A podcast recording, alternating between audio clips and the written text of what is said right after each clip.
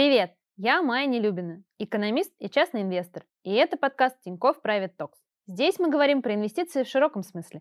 Финансовые активы, в бизнес, в образование, в карьеру. И сегодня у меня в студии Оливер Хьюз, CEO Тинькофф Group.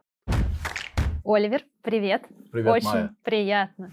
Спасибо. А, и очень приятно, что наконец-то мы можем объяснить вот этого льва, серый Мгм. фон, и почему мы называемся Тинькофф Private Talks. Совсем недавно запустился Тинькофф Private Banking.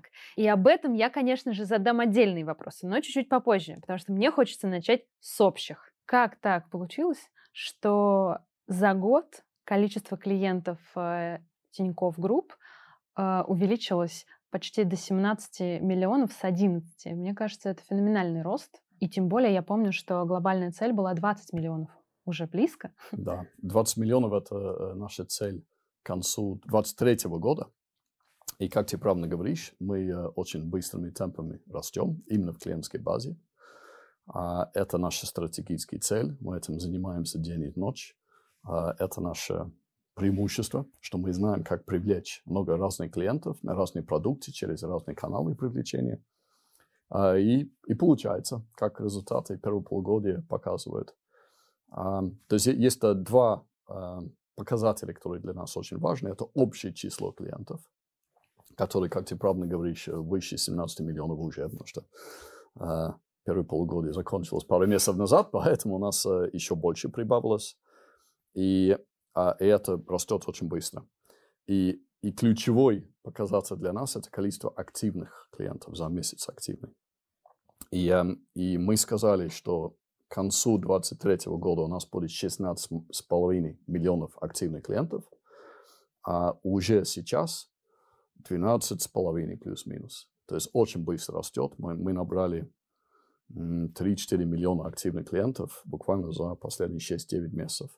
Это не все, а, но, но что у нас прибыль растет, э, общий доход растет, э, доля некредитного дохода вырос до 43-4%. Но для нас ключевой показатель – количество клиентов. Поэтому идем как локомотив вперед. Мы по количеству активных клиентов сейчас третий банк в стране. Мало кто это знает. После кого? После Сбера, ВТБ, потом Тинькофф. Есть куда расти, в принципе, когда ты не Есть. первый, а Страна большая. Эти вопросы, в принципе, так или иначе, многие задавали тебе, но остались какие-то э, нераскрытые пятна, для меня, по крайней мере. А, история следующая.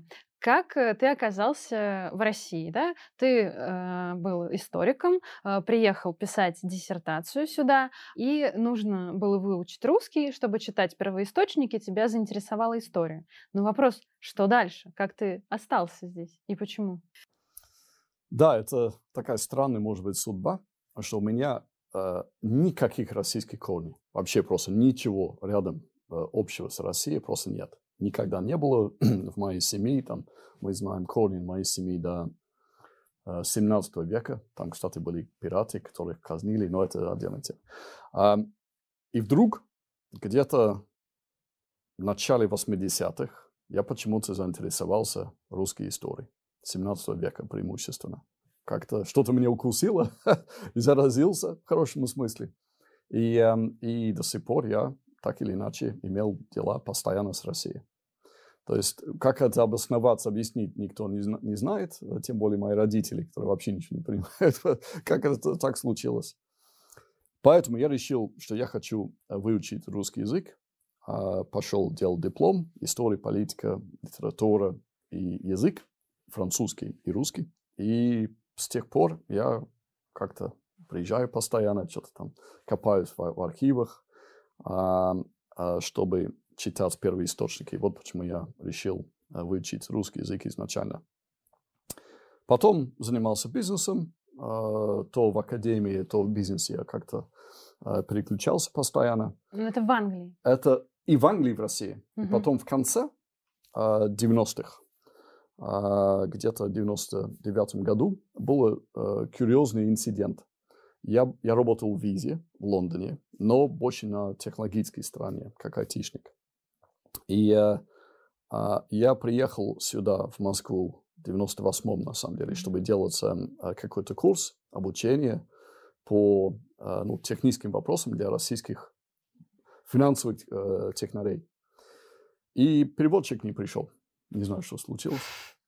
А, ну, это было в конце 90-х, там много чего случилось, к сожалению. Я сказал, ничего, не проблема, я сделаю на русском языке. И после этого президент нашего региона в, в, России, э, в Визе э, узнала о том, что я это сделал на русском языке, меня пригласила к себе, француженка, которая курила постоянно, очень хорошо помню, и сказала, мы хотим открыть офис в Москве. Э, езжай.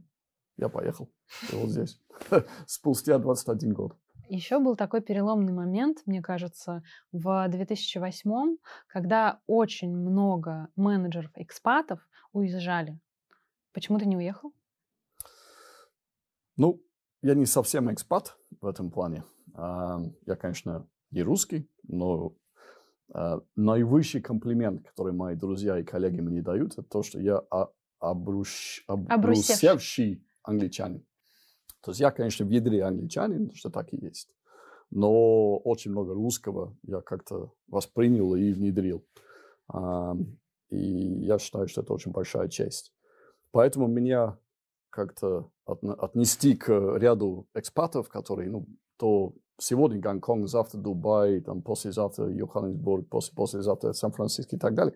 Это не я. Я приехал, чтобы работать в России и заниматься тем делом, которым я занимаюсь.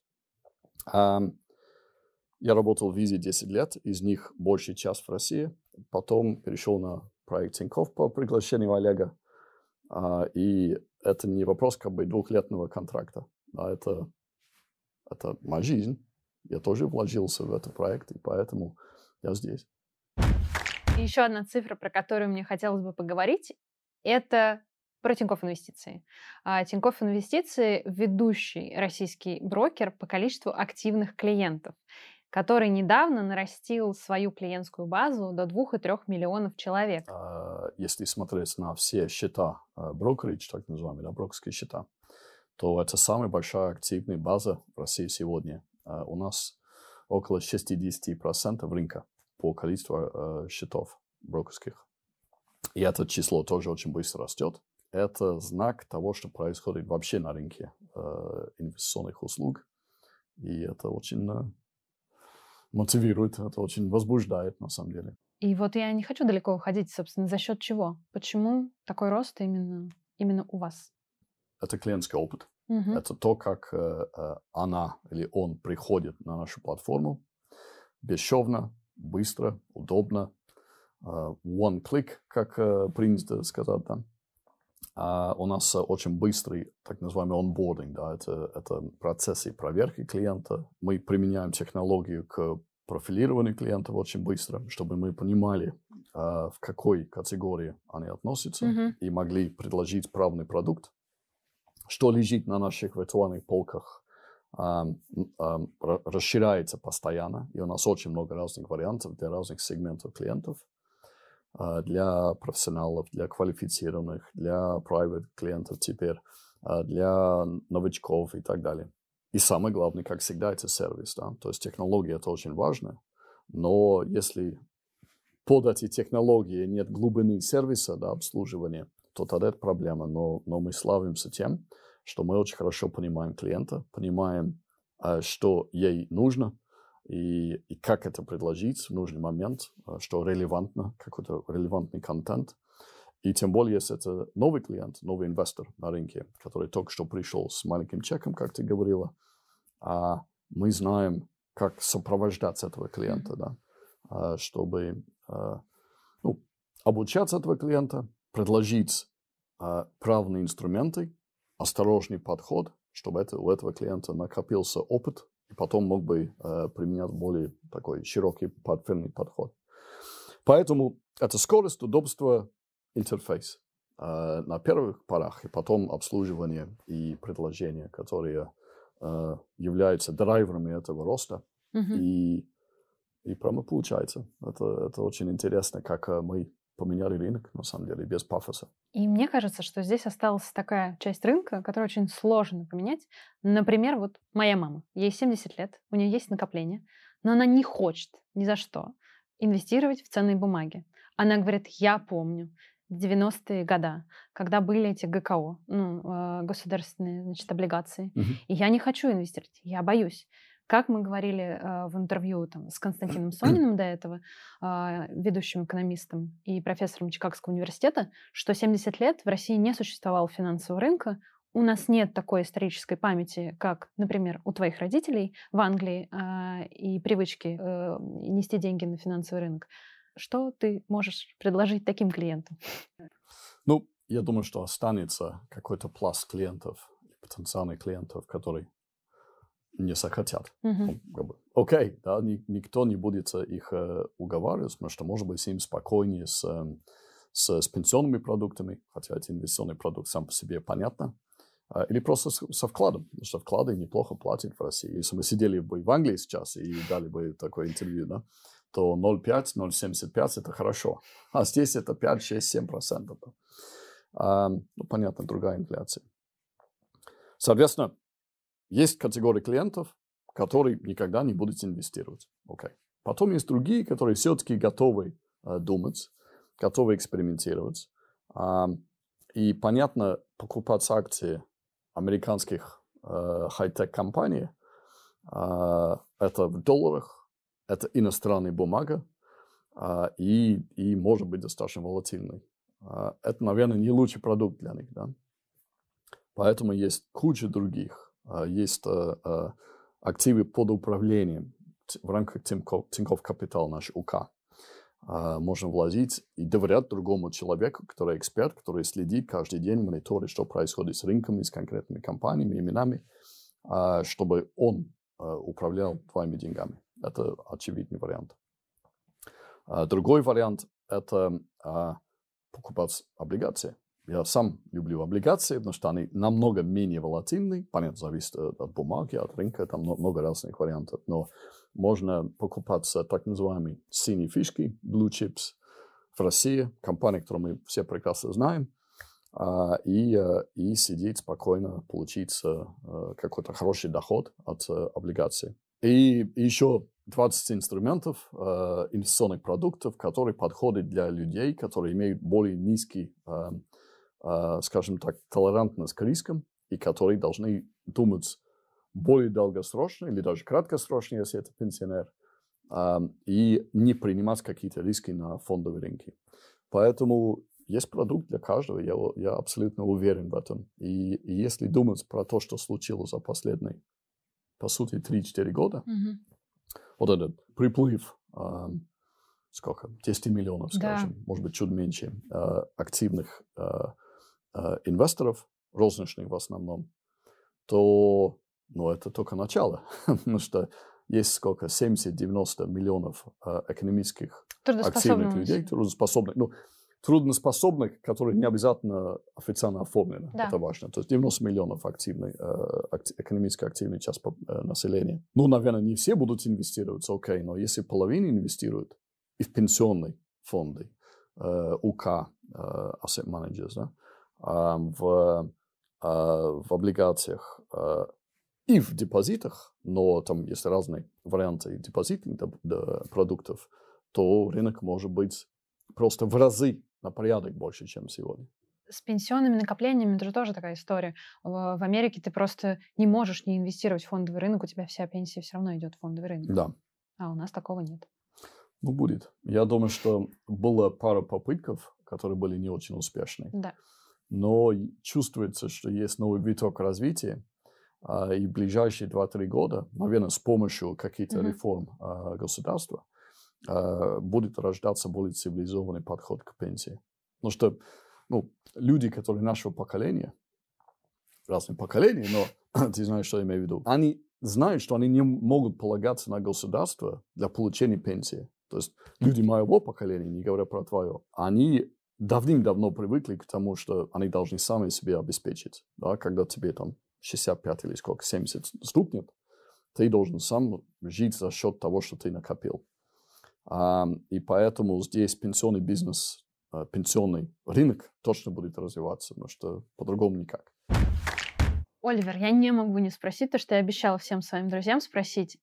Как ты добиваешься того, что ты так молодо выглядишь? Ну, спасибо им за комплимент. а, на самом деле это, это вопрос, наверное, детей. У меня четверо, трое из них маленькие, и они вообще мне не дают э, возможности стареть. А, но тоже есть, наверное, такой момент эликсира. Это моя жена, она немного моложе меня. И когда она познакомилась со мной, я был какой-то очень старый, сушеный, такой пожилой человек. И она сказала, так, тебе нужно заниматься кожей. И мне насильственно дала кучу разных кремов, которые я мажусь. И вот секрет моей молодости. Сейчас все будут спрашивать, напишите, пожалуйста, в комментариях Марку. А я их не знаю, это вообще мимо меня, если честно. Не дает я мать. Я хочу от узкой картинки, да, вернуться словом в большую. А, поразительная история, когда в моменте не так давно, ну, я имею в виду, что в масштабах жизни не так давно акции сначала упали на 40%, а сейчас выросли в 5 раз. И капитализация больше 20 миллиардов. Ну, то есть... Э, типа акции Тинькофф. Да, да, да. И мне кажется, это удивительная история. Как так? Почему? У тебя есть ответ? Есть. Рынок — это такое огромное слово, да? А, и, и нету гомо, гомогенного рынка, да, это гетерогенный. Uh, очень много разных uh, инвесторов в разные времена. И сейчас есть розничные инвесторы, которые, кстати, покупают наши акции, uh, торгуют наши акции очень активно. Есть длинные деньги, есть пенсионные фонды, которые инвестируют, есть какие-то финтех-фонды. Поэтому наша база инвесторов, как любая база инвесторов любой публичной компании, ну, уже довольно большой публичной компании, mid-cap или large-cap, так называемый, это живая база, это живой, живой организм, и эта база меняется со временем. Да? Поэтому э, на твою базу влияют какие-то разные вещи. Да? Есть макро какие-то э, факторы, э, например, кризис или Fed Reserve в США что-то там повысил и понизил, что-то произошло в Китае. Ну, и эти макро, макро влияния, они напрямую влияют на, на торговлю твоего, э, твоих акций.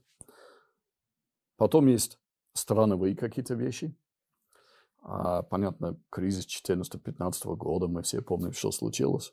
все случилось, что может случиться в банковском секторе в одном или двух лет. А, и потом есть микро какие-то истории, которые связаны именно с, с нашей компанией. И много, много всего случилось за последние несколько лет. Мы сделали IPO, э, первый, первичное размещение в 2013 году. И у нас было прямо волатильные истории, да, мягко сказано. Но в течение всего этого времени у нас было хороший execution, несмотря на несколько кризисов. Ну, несколько. Был кризис 7-8 года до нашего IPO. Потом кризис 14-15 э, годов. Потом COVID, мини-кризис да, в масштабе других предыдущих кризисов. И всего, э, в течение всего этого периода mm-hmm. мы остались в прибыли, мы наращивали прибыль, диверсифицировали а, наш бизнес а, от кредитного бизнеса преимущественно а, и добавили кучу новых бизнес-линий, продуктов, которые mm-hmm. дали нам а, комиссионный доход к кредитному доходу. И это хороший execution и рост с года в год. И тщательное объяснение, что мы делаем как мы делаем, почему мы это делаем, обозначало, что в какой-то момент рынок понял, что мы недооценены. И новые имена пришли в нашу, нашу историю, на наши акции. Очень много американцев, кстати. Наверное, 60-65% нашей инвесторской базы – это американские, американские фонды, которые любят финтех, технологии. Они поняли, что мы технологические компании, тех компания, которая быстро растет, и перестали на нас смотреть как чисто кредитный, кредитный игрок в России. А, то есть мы как-то преодолели вот этот российский э, часть нашей истории, да, и как-то стали международными.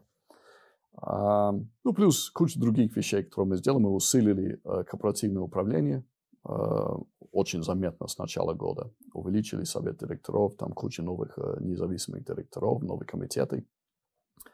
Э, начали лучше рассказать, что мы делаем в рамках ESG. Показали, что мы и так социально ориентированная компания, который, да, коммерческий, но про клиента, который защищает интересы потребителей, думает про рынок, э, думает про сотрудников, конечно.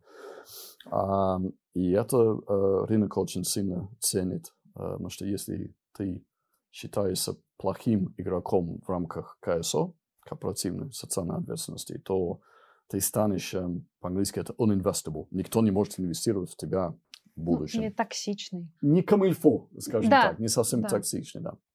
А, и мы начали лучше раскрываться. Мгм. Эм, э, мы сделали сегментный э, отчетность, который показывает в разрезе нашей бизнес-линии платежи, инвестиции, ам, э, кредитование, э, расчетный бизнес, это Tinkoff Black, страхование, э, Tinkoff Business – это э, услуги для малого и среднего бизнеса, и другие вещи. Мы начали показывать их в отдельном порядке, чтобы эм, инвесторы могли следить за их прогрессом и, Мгм. и делать отдельные оценки для каждой бизнес-линии. И COVID показал, что онлайн-компании Мгм. рулят, особенно в это время, но это дало, это просто ускорял тенденции, которые и так были долгосрочные, но их поставил на другую тра- траекторию, и мы с ними. Поэтому это объясняет, почему у нас 20 миллиардов капитализации было недавно, там сейчас 19, не знаю, это болтает чуть-чуть. И это не предел, конечно. А тогда, раз мы чуть-чуть про кризисы поговорили, а, хочется спросить, какой больше всего запомнился и благодаря чему удалось его преодолеть? Бизнес – это бесконечный кризис. Потому что когда все хорошо, у тебя ничего не хватает, да. У тебя люди не хватают, IT-платформы, разработки не хватает, э, емкость там, памяти или пропуская способность не хватает. Всегда какие-то проблемы. Это э, в одной крайности, а на другой крайности э, куча, на самом деле, серьезных кризисов. Да. Э, Тинькофф, ну, уже достаточно старой компании, если смотреть э, э, в российском контексте, 15 лет. И в течение 15 лет, все-таки, ну, в глобальном масштабе это не огромный срок, в течение 15 лет у нас три серьезных кризиса. И это было испытание. С конца начнем. COVID. Мы росли очень быстро в первом квартале э, квартале 2020 года. И бац, мы смотрели, что происходит в Европе, и поняли, что ничего хорошего нас не ждет, и тормозили, да. Ну, чтобы просто накапливать немножко жир, а, прочности, да, чтобы пройти через штормы, если шторма пришла. Ну, какая-то мини-шторма пришла в России, но все-таки опыт России намного лучше, чем в других странах. И поэтому, ну, как-то очень много правильных решений от э, правительства, на самом деле. И мы как-то спокойно прошли, и потом вернулись на э, траекторию роста прежнюю э, в сентябре, в октябре 2020. Но все равно это такой тоже мини-испытание. До этого э, российский кризис из-за санкций, из-за э, кредитного цикла, кризис банковского сектора, девальвация рубля, нефть упал. Все, это был идеальный шторм. 14-15 год. 14-15 год. И э, это было очень хорошее испытание. Очень длинное, хорошее испытание. Но мы уже были подкованы, потому что мы пр- прошли через первый кризис нашего существования. Это глобальный финансовый кризис в восьмом и э, дев- девятом годах. Через секунду расскажу. А, и мы знали, какие у нас есть рычаги в бизнесе, да, чтобы управлять капиталом, ликвидностью, клиентами, рисками, понятно, что у нас э, кредитный бизнес тоже. И э, мы были единственный, скажем так, специализированный банк, потому что тогда мы были банк-специалист в потребительском кредитовании в большей степени. Сейчас совершенно другая организация. В 2014 году а, единственный специалист, который вышел с э, прибыли. И теперь э, восьмой-девятый год, гл- глобальный финансовый кризис. Мы были, по сути, стартапом, маленький. А, бизнес тогда кредитный карточек. Глобальный просто пожар. И мы вошли в, в кризис с эм, э, евробондом, который мы не могли сваповать. Поэтому плюс ко всему у нас был FX риск серьезный в нашем балансе. Это было Можно жесть. я чуть-чуть расшифрую? Просто вдруг Да, да, кто да, не конечно. знает. А, Евробонды это значит, что вы взяли в долг в евро, В долларах, на самом В деле. долларах. Это был евробонд, который мы заняли в- в долларах в долларах. через Швецию. Да. Вот, это первое. А второе, что вы не могли изменить его условия. Я по-простому. Изменить его условия. Да, то есть мы не могли э, изменить его условия, чтобы мы э, показали в нашем балансе рубли, а у нас сидели доллары. Спасибо за уточнение, это очень важно. Ну, для нас это был первый кризис на раннем этапе нашего развития. Э, нам было два года в тот момент. И это было прямо испытание огнем. а, мы очень много чего узнали. Узнали про эти рычаги в бизнесе, а, узнали много о, о, о том, как рынки работают, что такое FX, Forex риск, да, валютный риск, а, что такое серьезный всплеск кредитного риска, но много всего. И мы получили эту прививку, такой, прям много прививок в руку а, а, на раннем этапе нашего, нашей жизни и получили эти уроки, извлекли очень важные для себя уроки для дальнейшего управления бизнесом.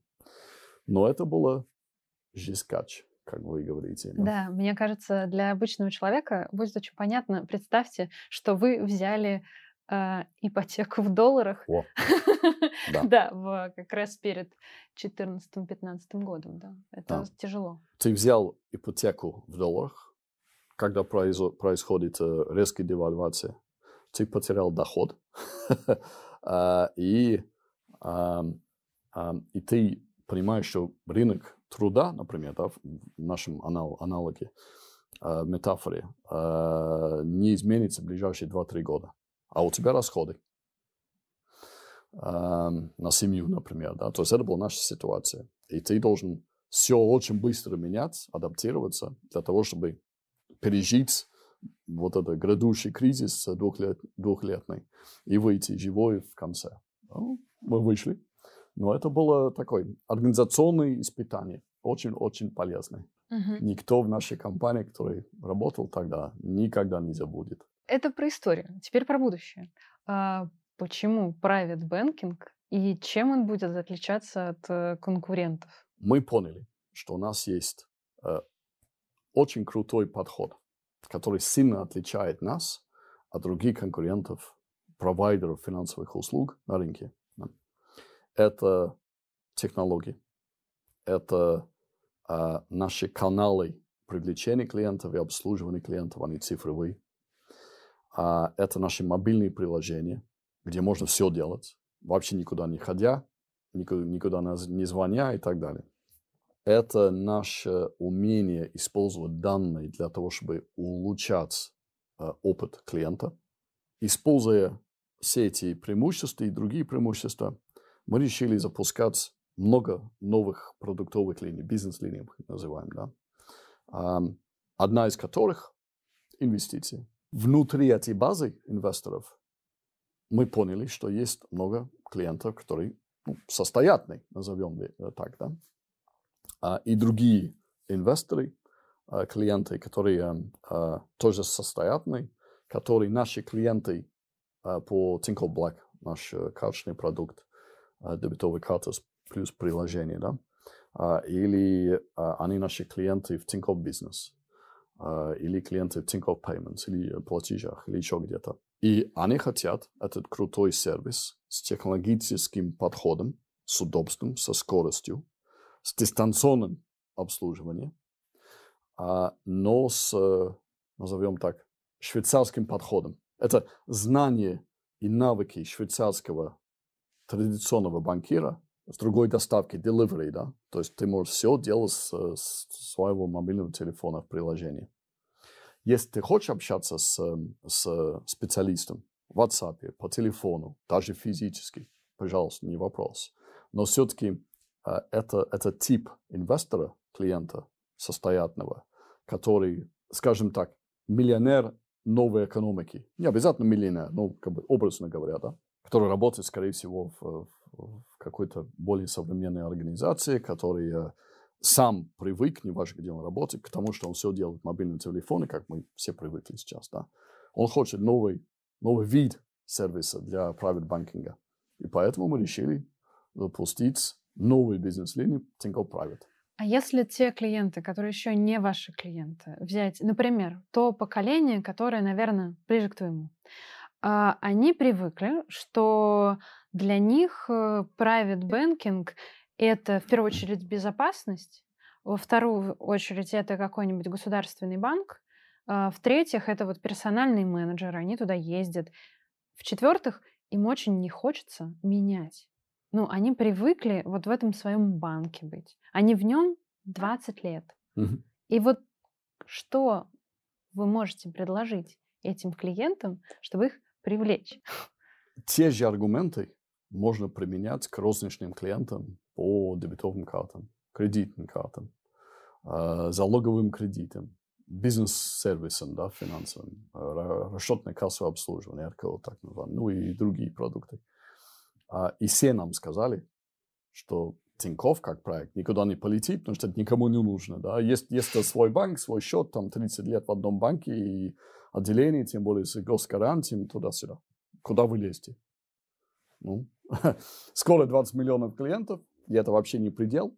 Та же самая история в инвестициях. Когда мы запустили э, Тинькофф инвестиции, мобильные приложения, все сказали, ну, come on, куда вы идете, да, то есть там полмиллиона или меньше э, брокерских счетов, это какие-то богатыри, которые, ну, имеют второй счет в России, первичный счет в Швейцарии, кому вы нужны.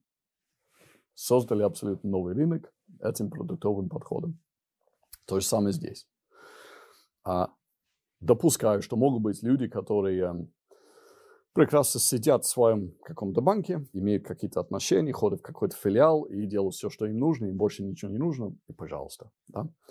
Но даже они, попробовав наш подход, да, все те же сервисы и еще больше сервисов с качественным советом, с сопроводительными услугами юридическими, эм, консьерж, э, посещение э, лаунжа в аэропорту, э, управление состоянием, планирование на будущее для детей, family planning, все это, да, они поймут, что зачем мне куда-то ходить или тратить время на какой-то, ну, когда кто-то ко мне приходит, это занимает очень много времени.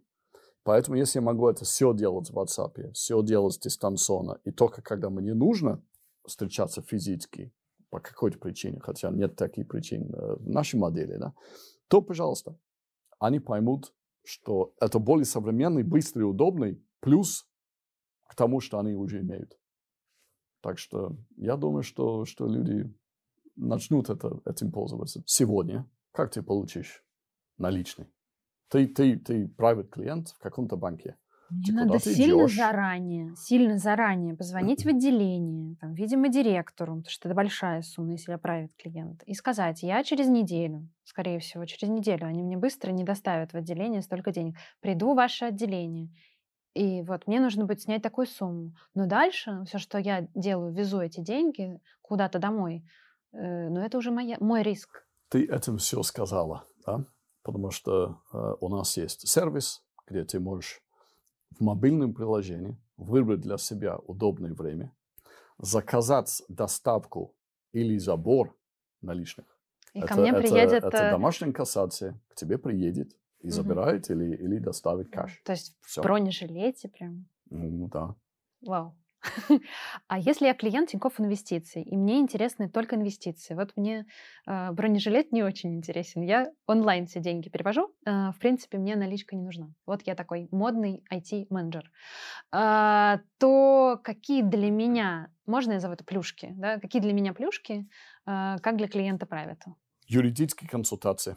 Потому что у каждого есть свои вопросы, да, связаны с налогами, связаны с, с каким-то там, не знаю, э, киками, связаны с, э, с тем, как э, инвестировать деньги в какой-то проект. Я хочу участвовать при IPO, да, ну там просто море этих юридических вопросов.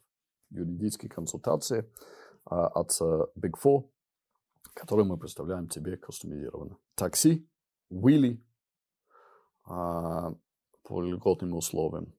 Но самое главное, это, конечно, э, э, широкий набор разных инвестиционных услуг. Да? Есть какие-то вещи, которые достаточно очевидны, доступ к базовым инвестиционным инструментам и продуктам э, на полке.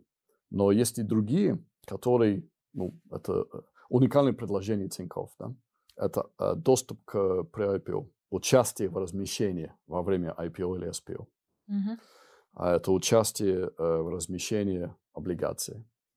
Это э, планирование э, своего э, будущего финансового, да, то есть у тебя какие-то деньги накоплены, какой-то доход, как управлять это, э, таким образом, чтобы оптимизировать все это, ну и чтобы для будущего поколения это тоже было оптимизировано.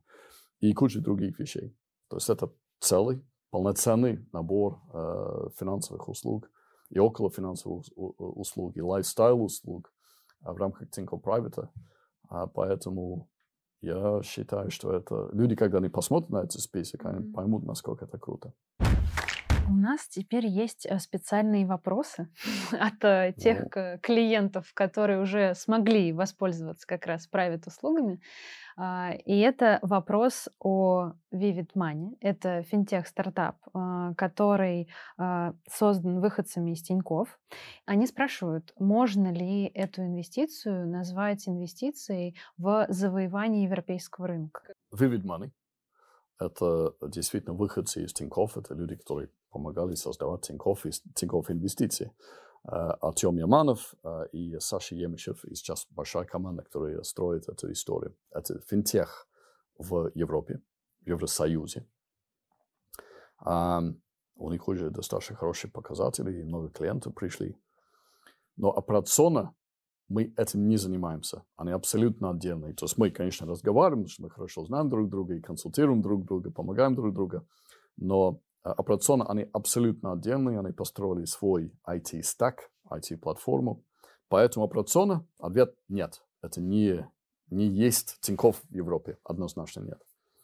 А, но с другой стороны, мы поверили в этом проекте, потому что мы знаем основателей, мы знаем команду, мы знаем подход. А, нам было интересно понять, как этот проект э, пойдет в Европе. Мы действительно верим. И поэтому мы приняли решение стать Э, э, финансовым инвестором, большим, якорным в начале. Большая доля в э, акциях Vivid Money это, этим владеем мы, Тинькофф Группа. Поэтому мы, мы участвуем на уровне акционеров, если так сказать. Вот вопрос, который многие задают, пишут и в комментариях, и, э, и так далее. Мне кажется, многих волнует, потому что это то на уровне слухов, то не на уровне слухов могут ли Visa и MasterCard перестать работать в России? Понятно, откуда этот вопрос, да.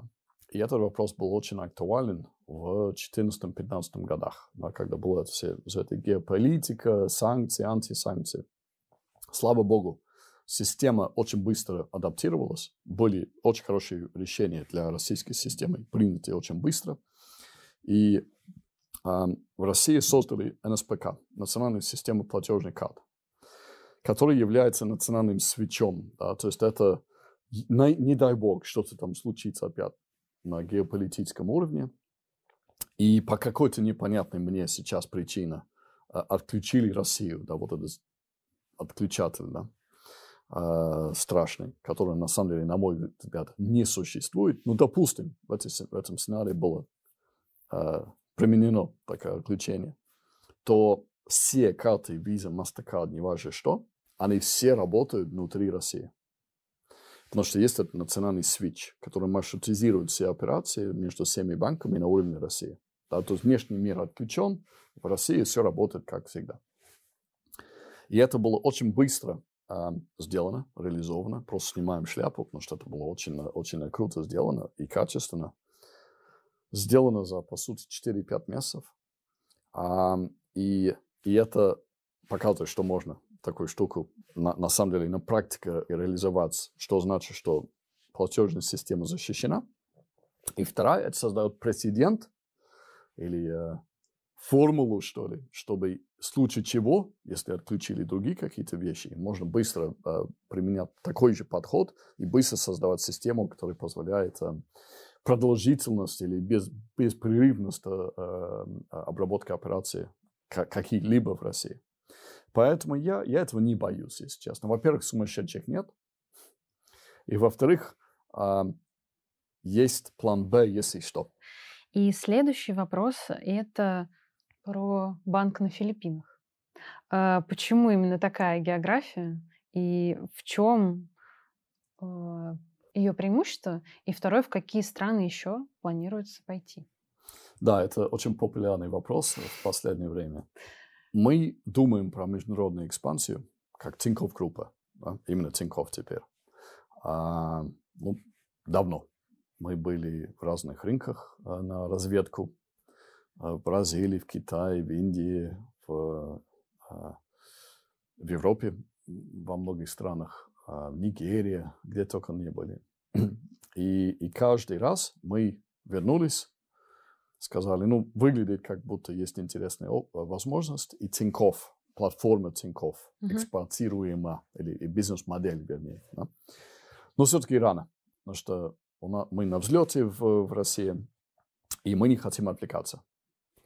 Время прошло, прошло, и опять-таки только не, э, не ленивый нам не говорил, что Тинькофф будет очень круто в США, там еще где-то, потому что банки здесь э, как-то улитки, и вы нам нужны, приходите.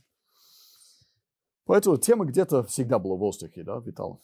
Спустя, сколько там, 6, 7, 8 лет, у нас есть намного больше пропуская способности, э, больше менеджеров, если хотите, да, состав менеджерской команды намного э, шире, глубже, скамейка менеджерских запасных.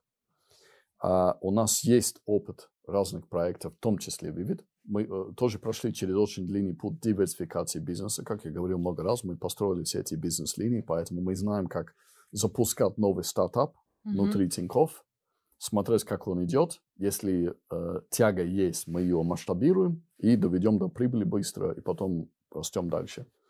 Поэтому у нас есть определенный ноу-хау, что ли, экспертиза, mm-hmm. как строить новые бизнесы. Почему бы не сейчас попробовать за границей? Поэтому мы смотрели, где решили, что Азия – это там, где мы хотим быть, и Филиппины – это рынок, который чем-то напоминает Россию 10-15 лет назад. Понятно, есть местная специфика, куча-куча больших различий, но все-таки этап развития рынка достаточно похож на то, что было в России 10-15 лет назад, когда Тинькофф начался. Поэтому мы решили, что это хорошее место, где начинать. Можно сказать, плацдарм? Плацдарм, Плацдарм, да. например, да. Где мы режем зубы, мы понимаем, если мы можем вообще эксплуатировать наш ноу-хау и нашу бизнес-модель, строим платформу. Эта платформа будет переиспользуемая для других международных проектов. И мы сейчас смотрим на другие рынки, потому что есть достаточно длительный э, инкубационный период, да, то есть нужно изучать рынок, погружаться, понять, что где лежит, подать заявку к регулятору, что мы хотим получить лицензию. Это очень долгий процесс. Потом начинать собрать команду, строить платформу, что-то тестировать, запускать. То есть это 2-3 года, на самом деле. Такой полный цикл до того, как что-либо начинает, а что, что-то конкретно начинает э, получаться. А, поэтому надо начинать изучать рынки другие сейчас, и мы их изучаем. И, наверное, в обозримом будущем мы объявим второй рынок, потом третий рынок. Ну, естественно, Посмотрим. пока это, видимо, секрет. Какой второй был? Второй пока секрет, да. Но это тоже в Азии, я могу сказать. Это то, что мы называем small bets. Да? То есть мы не, uh-huh. мы не заходим в какой-то рынок, uh-huh. с, который требует аллокации капитала на миллиард долларов. Да? Это просто не наш подход. Мы делаем маленькие шаги, ну, это условные цифры на 20-30 миллионов долларов. Да? Мы смотрим, тестируем, анализируем результаты теста, тестов, и потом принимаем решение, хорошо продуманное, масштабировать дальше и, и следующий транш, коммитить этому проекту или нет. Поэтому это очень важно для наших текущих инвесторов, что они понимают, что мы очень осторожно, очень постепенно будем подходить к этому. Это авантюра. Не авантюра, это правда как венчур. Эм, это стартап. Венчур, венчур, да. да. От инвестиций компании хочется перейти к личным инвестициям. Я не буду задавать вопрос, во что ты инвестируешь. Во-первых, ты уже частично сказал, а во-вторых, в другом твоем интервью ты об этом говорил. Я сейчас, если без ошибок, попробую назвать. А, если убрать инвестиции и акции Тиньков, которые, естественно, как у топ-менеджера у тебя есть, а, это будет 70% облигаций, 20% акций и 10% депозиты. Да? Так, сейчас, давай чуть-чуть по-другому. Если брать все мое состояние, мои инвестиции, да, да. как 100, да, то 70% из них это Тиньков. Да, я этого убрала сразу. Убираем. Да. Из оставшихся 30, ну и даже больше, на самом деле, может быть, 25, даже 20%, это все остальное это Тиньков. 20% остается. Из этих 20, 75% это облигации. Разные облигации. В основном валютные, но есть и рублевые. А есть российские имена, но это международные имена BB плюс и выше, наверное, как-то Рейтинг. так. Но в основном, да, рейтинг, в основном высокий рейтинг. Да, то есть это очень скучный, консервативный, стабильный, маловолатильный, длинный портфель. А, короткий портфель, на самом деле, извиняюсь. То есть там нет длинных бандов. В основном они в рамках пятилетных. То есть это классика жанра. Это мой капитал для будущего, для, для семьи, и пусть лежит. Я не дергаюсь, да, потому что я долгосрочный инвестор по этим облигациям. Потом у меня есть какие-то акции, но м- публичные торгуемые акции, да, Э, какие-то имена, которые мне нравятся, которые симпатичны, э, я их держу, в основном русские на самом деле. Это компания, которую я думаю, что я понимаю. Надеюсь, по крайней мере. Есть какие-то прямые инвестиции, а, либо при IPO, либо просто как э, инвестор э, через private equity. Это 5-10%. Ну и каш не осталось, потому что я все инвестировал. ну, чуть-чуть каша. Ну, есть, есть какой-то депозит, на всякий случай. Поэтому у меня довольно скучный, довольно консервативный портфель, но это что-то, которое я понимаю, это близко ко мне. Это просто мой личный подход, да. А если смотреть на соседний какой-то портфель, понятно, он будет абсолютно другой. Но у каждого есть свой. Но, но что важно здесь, я начал с маленькими суммами, да, и понял, что мне интересно, что работает для меня, что соответствует моим горизонтам инвестиций. Прошел через пару кризисов, да, и это было тестировано. Я понимаю, а, как они себя ведут, и что мне приемлемо, Комфорт. что ли, да, комфортно по рискам. Я точно не инвестиционный гений, да, я хорошо в бизнесе, а вот я не инвестор, это точно не моя тема. А, но я знаю, что работает для меня, и сижу, и не дергаю. Потому что как только ты дергаешься, все, ты, ты начинаешь терять деньги. А, как-то так. Все достаточно просто в моем случае. А какие отрасли? Облигации везде, дифференцированные по географии, по отраслям. По э, прямым инвестициям это хай-тек, компания, которую я понимаю. А, Опять-таки, в основном в России, как я говорил. Ну, Потому что я, я не понимаю, как делать какую-то прямую инвестицию в какой-то медный завод в Чили. Что я знаю про это? Вообще ничего не знаю. Поэтому как я могу это делать? Да? Есть какие-то специалисты, которые следят за этим. Откуда я знаю, что происходит в медном э, отрасли, тем более в Чили. Да? Акции, которые просто публичные акции, которые покупаю, ну, есть какие-то китайские темы, есть какие-то э, имена, есть какие-то э, американские, есть русские, опять-таки. И это компании, которые я, за которыми я слежу в хай-теке, я их понимаю. Финтех, технологии, э, биотехнологии, вот такого плана. И хочется спросить э, про финансовые советы. Ты сказал хороший совет, который я могу дать, не давать э, деньги друзьям в займы или в, в прямой э, капитал. Да, ну и второе не дергаться, но это мы уже обсудили. Вот какой еще совет, кроме этих двух? Step by step. Это, опять-таки, это такой хлеб и масло, да, это, это очень базовый эм, э, рекомендация или совет, но если ты относительно новый инвестор, ты не понимаешь, во что ты идешь, да, потому что откуда ты должен знать, пока ты не, не... То есть это как смотришь на машину, да, но пока ты не сел за рулем, ты не знаешь, как она, она себя ведет. Ты не, не будешь садиться за рулем и ехать 20 тысяч километров. То есть ты будешь... а, Одна экскурсия делалась, да, не- недалеко, чтобы, ну, просто по парковке, чтобы понять, как, ну, поняла идею. Надо делать маленькими шагами, накапливается опыт, понять, что, для, что тебе подходит, как они выглядят, а, идти через разные циклы, экономические и рыночные, и потом а, масштабировать свою позицию. Мне Это просится важно. параллель. Это как банк на Филиппинах, то же самое. Да, вот именно. Step by step, small bets, маленькие ставки. Вот это лучший совет, который можно дать. Ну, я не могу это не спросить, потому что мне лично это очень интересно.